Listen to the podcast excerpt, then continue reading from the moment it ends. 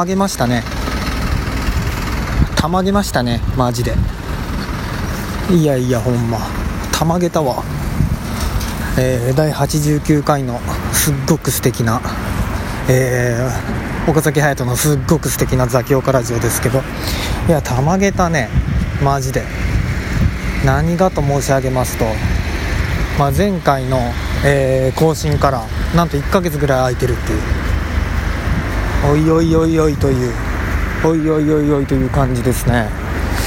いや俺もたまげてますね。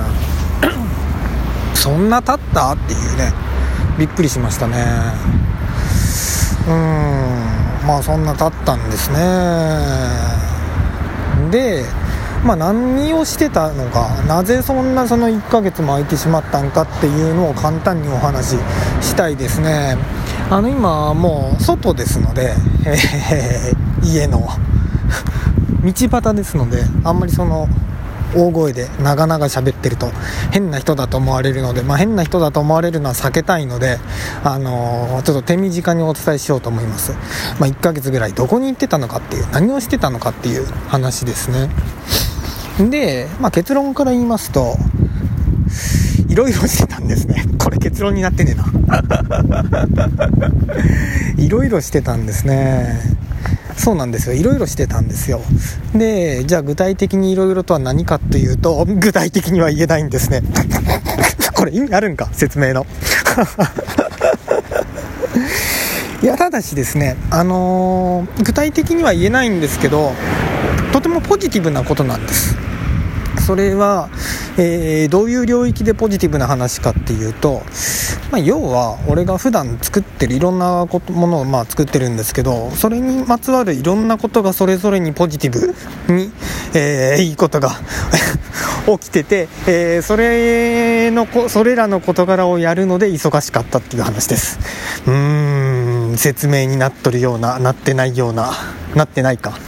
なってないですね。まあそんな感じでしてあのー、ちょっと具体的にまだ言えないんだけどもあのー、いいことがあったんです。いろいろと。うん。なんでまああのー、それらのことに頑張って精を出しておったという感じですね。小説だったり、えー、音楽だったり広告だったり、えー、大体そういうあのー取り組んでることでね、えー、ポジティブなことがあったという話なので、えー、まあ、忙しかったっていう感じですね。実にいいことですね。っていうのがあって、あのー、なかなか更新ができなかったという感じですね。ただし一つだけネガティブな理由もあるんですよ。更新できなかった。それ何かというとあのー、前々回ぐらいだったかな？から、えー、毎週日曜更新するってこう約束お約束差し上げたはずなんですよ、えー、それなんでかっていうと何をきっかけにしたかっていうと、えー、まあ、黒猫がね私にその肛門を見せながら歩いて行ってたのを見てあ日曜更新しようと思ったっていう、まあ、そういうきっかけしっかりしたきっかけがあったんですけど それが めちゃくちゃ楽しくない負担になったっていうのが理由にありますね。あのよくその好きなこと趣味を好きなことを仕事にするとあんまり楽しくないよなんていうまあしょうもないこと言うやつがいますがマジでしょうもないこと言うなこの人っていつも思ってたんですけどそういう話をする人に関しては。あの俺の場合そのラジオに関して完全にそれが発生しましたね。いやこれタスクだわ。 ToDo だわってなってしまって。あんまり楽しくないなとなってしまったっていう。残念な話ですね。まあですのであのー、日曜に定期的に更新すると、えー、決めたのは完全にあれは失策だったんで、えー、失策だったんで取り消そうと思いますね。不定期に戻そうと思いますね。うん。そうした方がいいなと思いましたね。いやいや。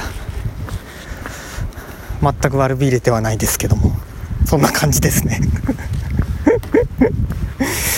うーん。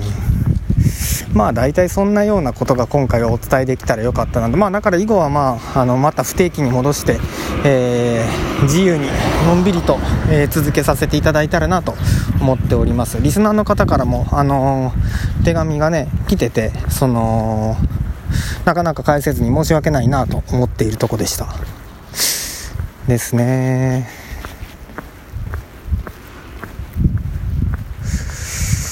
ちょっと話は変わりますが今日読んだ本で面白かったのがあの伊藤淳二さん漫画家の富江とか渦巻とか書いてる。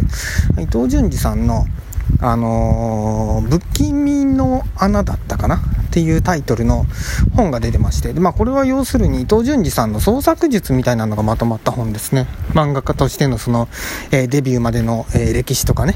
をまとめた本でこれがあの全部は読んでないけど拾い読みですけど面白いなっていうのがありました。とりわけあの帯書かれてるのが芥見家先生で呪術廻戦の。その帯もうまいなと思って買ったんですけどその帯に何書かれてたかっていうと、えー、ルーツのルーツがルーツ自らについて語るとか、えー、ルーツのルーツが、えー、ルーツを明かすみたいな感じのキャッチコピーです。まあ、要は、あの、芥見ゲゲ先生は、その、呪術廻戦なんかでも見たらわかる通り、えー、伊藤淳二さんに結構影響を受けてて、で、それでそういう、まあ、コピーが出てきたという感じですね。うまいこと言うなと思いましたね。という感じですね。あと何か言うことあるかというと、ない。いや、ある。えー、っと、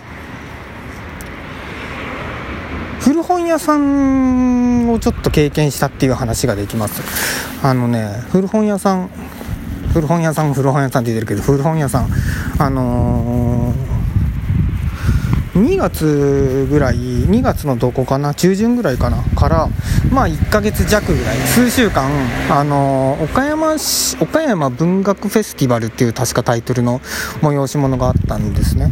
でそれはあのー、岡山市がえー、まあ、どこかと共同で行った、まあ、文化事業みたいなもんで、まあ、要は岡山市のあっちこっちで文学に関するイベントが行われるってもんです。でその中にあの表町商店街にあのー、あれよ。えー、表町商店街って今商店街があるんですけど表町商店街に、えー、まあ、古本屋さんがめちゃめちゃ出店されるっていうイベントがあってでその中に普段古本屋さんやとかやってない、まあ、いわばその一般の人でも、えー、スペースが与えられて古本屋さんをやってみることができるっていう企画があったんですね。でそれに対して僕の友達がそれに参加してて、まあ、要するに古本屋さんとしてその古本屋のスペースをま出してたわけなんですよ。で僕が行った時にその人があのちょっと用事で、えー、外す必要がある。でその代わりに僕が店番をするっていうのをやったんです。でということで僕がその古本屋さんをやったんですよ。これ繋がっとるかな？まあやったわけですよ。まあそれいわば時間としては30分ぐらいのものですけどね。ものですけども30分ぐらいのものですけどもう爆裂売れましたね本が。爆裂売れましたね。ほんまに。はちゃめちゃ売れた。マジで。すげえ売れた。あの実際その友達が揃えてた本ってのがそのチョイスがすごく良くてですね。あのそれがそもそも大前提としてあって。で実際すげえ売れたんですよ。それで。うん本当に本のチョイスが良くて。あのー、店番しながら本読んでたんですけどそこの。本当いい本ばっかりでおもろかったな例えばその時売れた本としては「あのヤシ酒飲み」とか「ヤシ酒飲み」えー、タイトルやね作者の方のお名前がちょっと忘れてしまいましたがあの南米文学の面白いやつ。島田雅彦さんとかが、えー、おすすめされている。もう全然現代のストーリーテリングとはもう真逆のことが展開するっていう。あり現代のストーリーテリングでありえないことがいっぱい起きるっていう話であれも面白いし。あと俺がそのその場で読んでておもろかったのは柘植義治さんの「貧困旅行記」ですね。うん。あの漫画も面白いけどそのエッセイをちゃんと柘植義治さんの読んだことなかったんだけど、まあ、まとままとめて読んだらむちゃくちゃやっぱ面白いなっていうびっくりしましたね。こんなに身も蓋もないことあるっていう感じですね。いやおもろかったな。でまあその古本屋さんを経験したということで古本屋さんを経験したっていうことです。おもろかったないやほんまに。そこからこういうことを得たっていう話にはちょっとつながらないんですけど。別に。深い話とかその 広げた抽象的な話にはつながらないんですけども、まあ、なぜなら外なのでね、えー、そんなにその大きい声でアホみたいに喋、えー、るっていうのはアホと思われるのでアホと思われたら悲しいからそれ避けようかなと思いますね。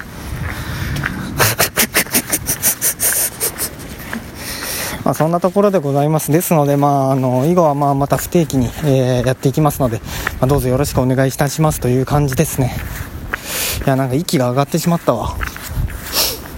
はいはい。それでは、えー、今後ともよろしくお願い申し上げます、えー、失礼いたします。